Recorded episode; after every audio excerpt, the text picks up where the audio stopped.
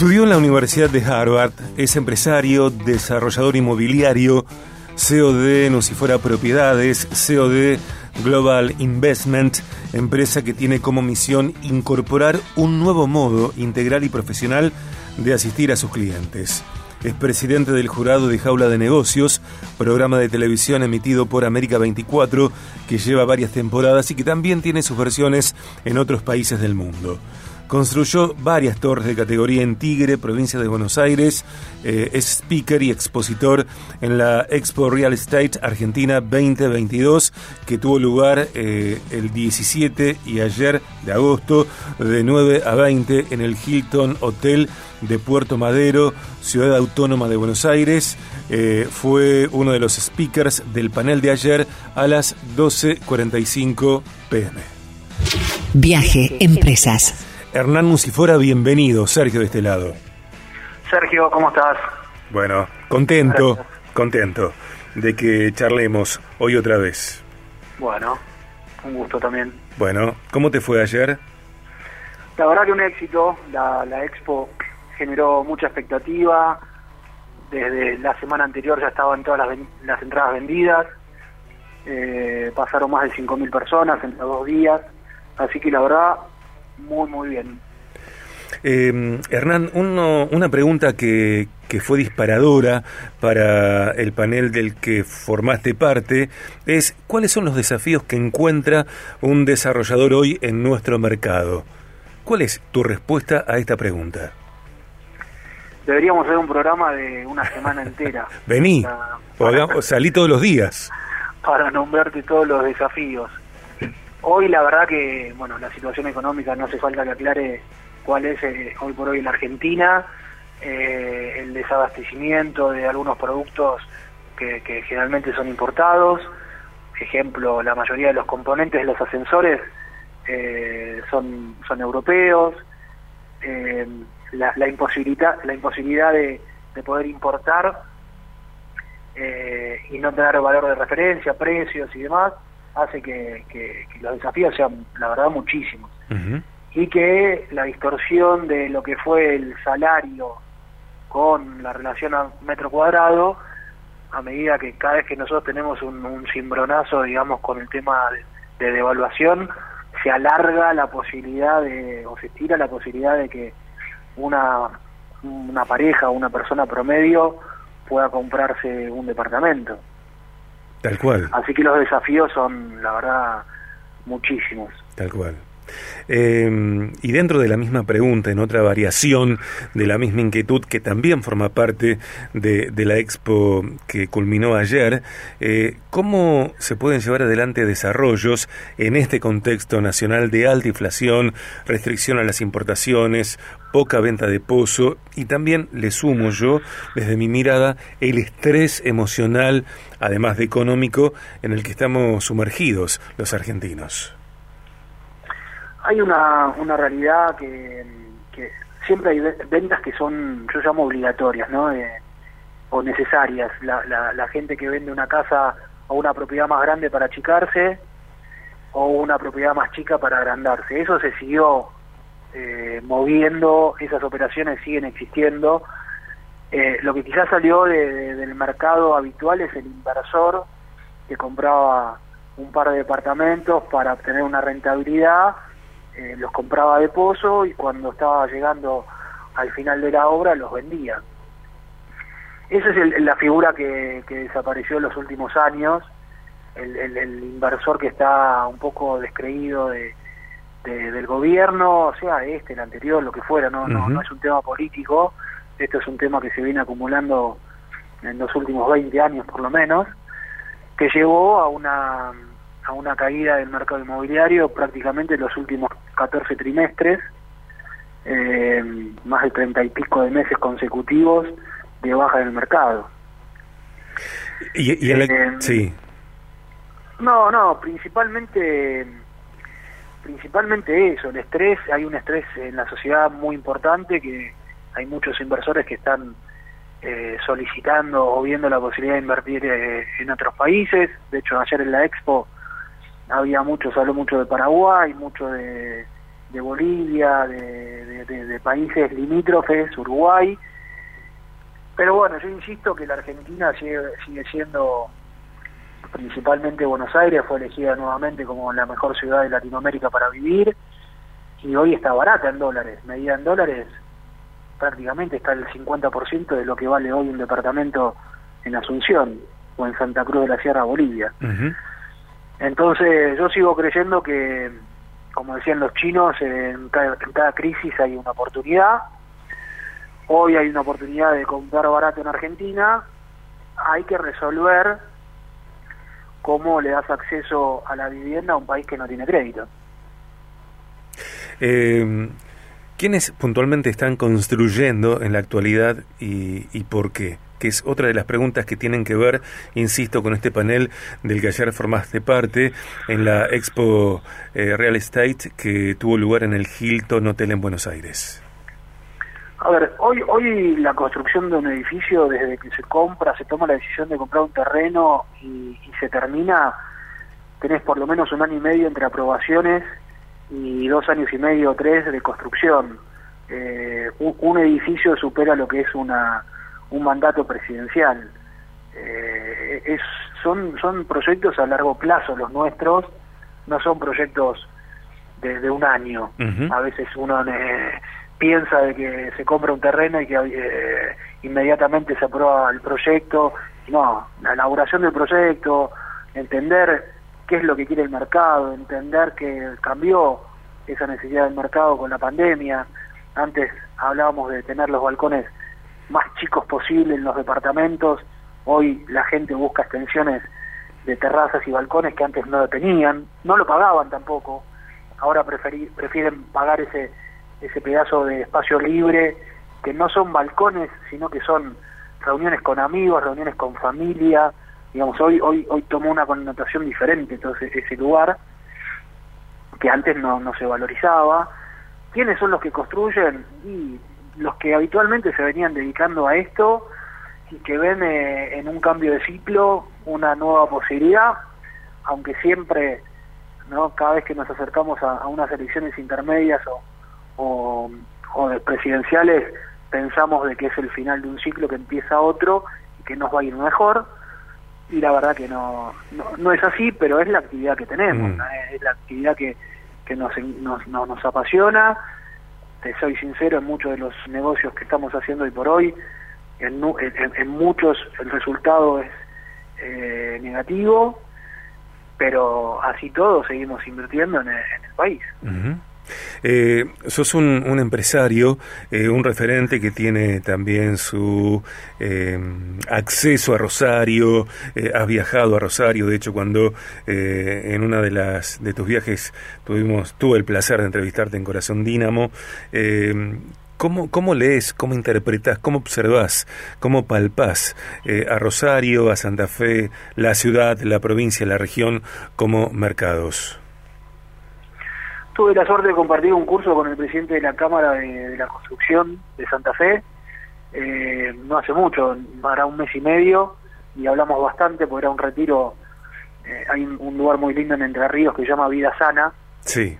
Puigari, Puigari. Y, bueno, y lo conocí ahí y, hablamos bastante, es un lugar que, que tenés bastante tiempo como para, para desarrollar y para, para poder hablar con, con distintas personas tengo grandes amigos desarrolladores, eh, Ari Mistein, que, que ahí en, en Rosario eh, ha desarrollado muchísimas de, las torres que hoy, que hoy están cerca del río, eh, que es el, director de, G70, del Grupo 70, que es un grupo muy fuerte.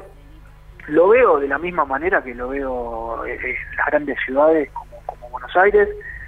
Eh, hay, hay una necesidad que tenemos que resolver el tema de financiamiento, pero hoy el ladrillo es el, único resguardo de valor que tiene que tiene una persona. Hace hace un par de años que empezó a hacer lo del mundo cripto, eh, yo a veces me sentía medio medio no se pueden decir malas palabras hasta ahora, pero me decía me sentía medio tonto de, que decir lo que quieras. No, me sentía un boludo importante que, que, que mucha gente que había invertido en, en cripto eh, que no genera ningún tipo de valor agregado, no genera eh, de puestos de trabajo, no, no, no, no colabora en, en esta economía colaborativa que es una sociedad, habían tomado la decisión de invertir en, en esos instrumentos y que, bueno, todos sabemos que en los últimos dos, tres meses las criptos se desplomaron y que dejó de ser atractivo lo que antes parecía el sueño dorado. Eh, en algún momento me, me cuestioné, me, me, me, acuerdo un día me estaba vistiendo, poniendo el saco, la corbata y demás, me miraba al espejo y, sentí que por primera vez en 25 años que me dedico a esto, se me había acabado el, se me habían acabado los argumentos para sentarme frente a un inversor o un consumidor final y decirle las virtudes y las ventajas de haber comprado un departamento.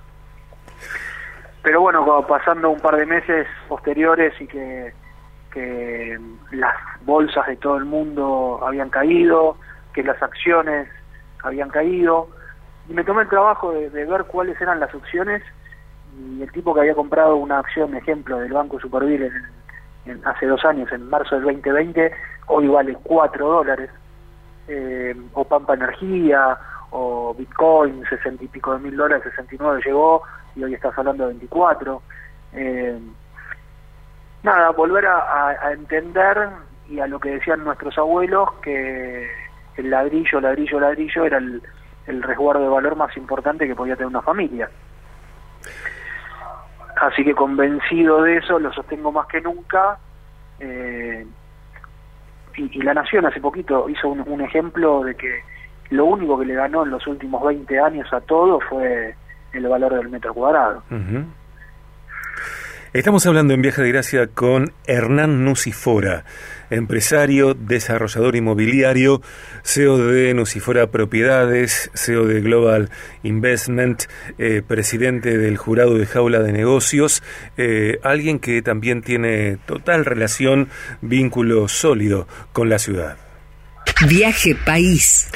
Hernán, eh, vayamos a, otras áreas de tu interesante vida, por lo menos para mí, interesante vida, muy atractivo perfil, eh, que tiene que ver con que hace un tiempo, como a otras personas, también te tocó atravesar eh, el COVID. Y estuviste en un eh, momento físico muy distinto, contrastante a tu vida al resto de sí, tu vida. como muchas otras personas, bueno, más de 130.000 personas que fallecieron en Argentina. Sí. Yo tuve COVID en abril, por segunda vez en abril del, del, año pasado. A los pocos días me internaron. Eh, estuve dos meses internado, de los cuales uno lo pasé en coma, con muy pocas chances de, de sobrevida, eh, con grandes cuestiones que se fueron eh, empeorando, digamos, en mi internación. Y, nada, hoy, hoy por suerte estamos acá hablando y, y contando esta anécdota que sin duda fue súper difícil de, de, pasarla. Lo que vino después también, porque prácticamente salí sin hablar y sin poder caminar ni mover un solo músculo del cuerpo. Eh, y hoy te digo que estoy casi al 90-95% de, de mi salud y sí con, una dicotomía de lo que la, la, esta internación me dejó a nivel personal de cómo uno quiere y cómo quiere valorar cada, cada, cada reunión, su tiempo, con quién comparte su vida y, y cómo trabajar. Entonces, esa dicotomía me lleva a pelearme internamente todos los días para decir así no quiero vivir y así no quiero vivir en todos los aspectos, ¿no? Eh, y creo que es el desafío más grande que hoy tengo en la vida, ¿no? Cómo, cómo poder eh, amalgamar eh, ese modo de vida que quiero, que no, no, no, no, no es un modo alocado ni un modo distendido, sino buscar una paz en, lo laboral, en lo personal, en las relaciones que, que hagan que valga la pena todo, ¿no?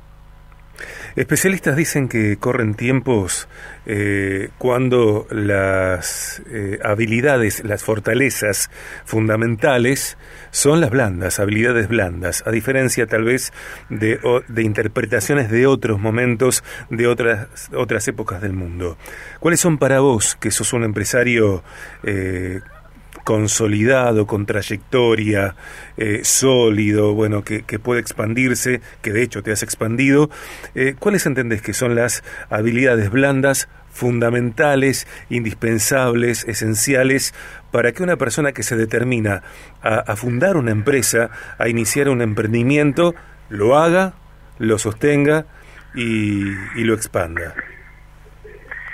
Yo creo que eh, las relaciones humanas, aunque aunque parezca algo eh, muy abstracto, eh, cómo te relacionás con, con cada persona que, que confía en una inversión, eh, porque en definitiva uno uno está brindando un servicio y le está construyendo el ahorro o, están depositando el ahorro de toda una vida en uno y la confianza, la transparencia con la que uno se maneje es lo que hace que esas habilidades blandas o, la empatía, entender la situación de cada uno, entender el sacrificio que hacen para poder llegar a, esa vivienda propia.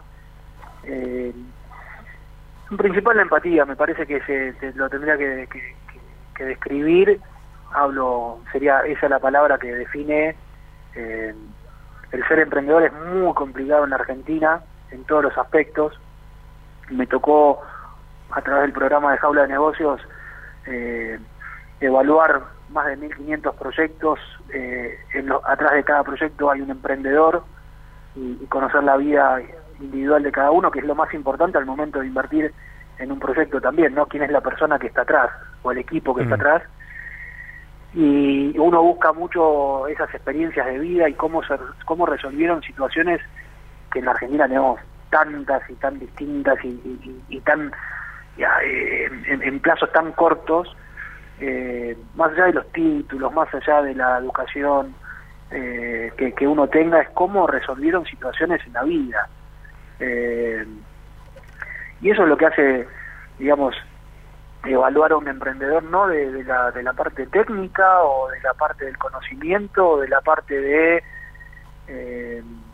profesional, sino, digamos, evaluarlo del conjunto de todas esas situaciones principalmente el, nivel humano, porque creo que es lo principal que hace a, una, a un emprendedor, a una empresa o a un emprendimiento tener éxito. ¿Cuál es la canción más linda que más te gustó eh, más recientemente? Mm, eh, hay una, una versión de Resistiré eh, en, en español con varios artistas eh, que fue en el, momento de la pandemia, creo que la, editaron, eh, y la verdad que es una canción que, que me recontra, me, identifica. Eh, ¿Cuál es la más reciente vez que cocinaste y qué cocinaste y cómo te salió? Me encanta recibir amigos en casa, hago, soy un muy buen asador, buen anfitrión. Eh, no asado de, una hora de cocción, sino de cinco o seis, y, y compartir con amigos, que lo hacemos generalmente cada 15 días, en casa, y eso es lo que me gusta, me gusta disfrutar todo el proceso.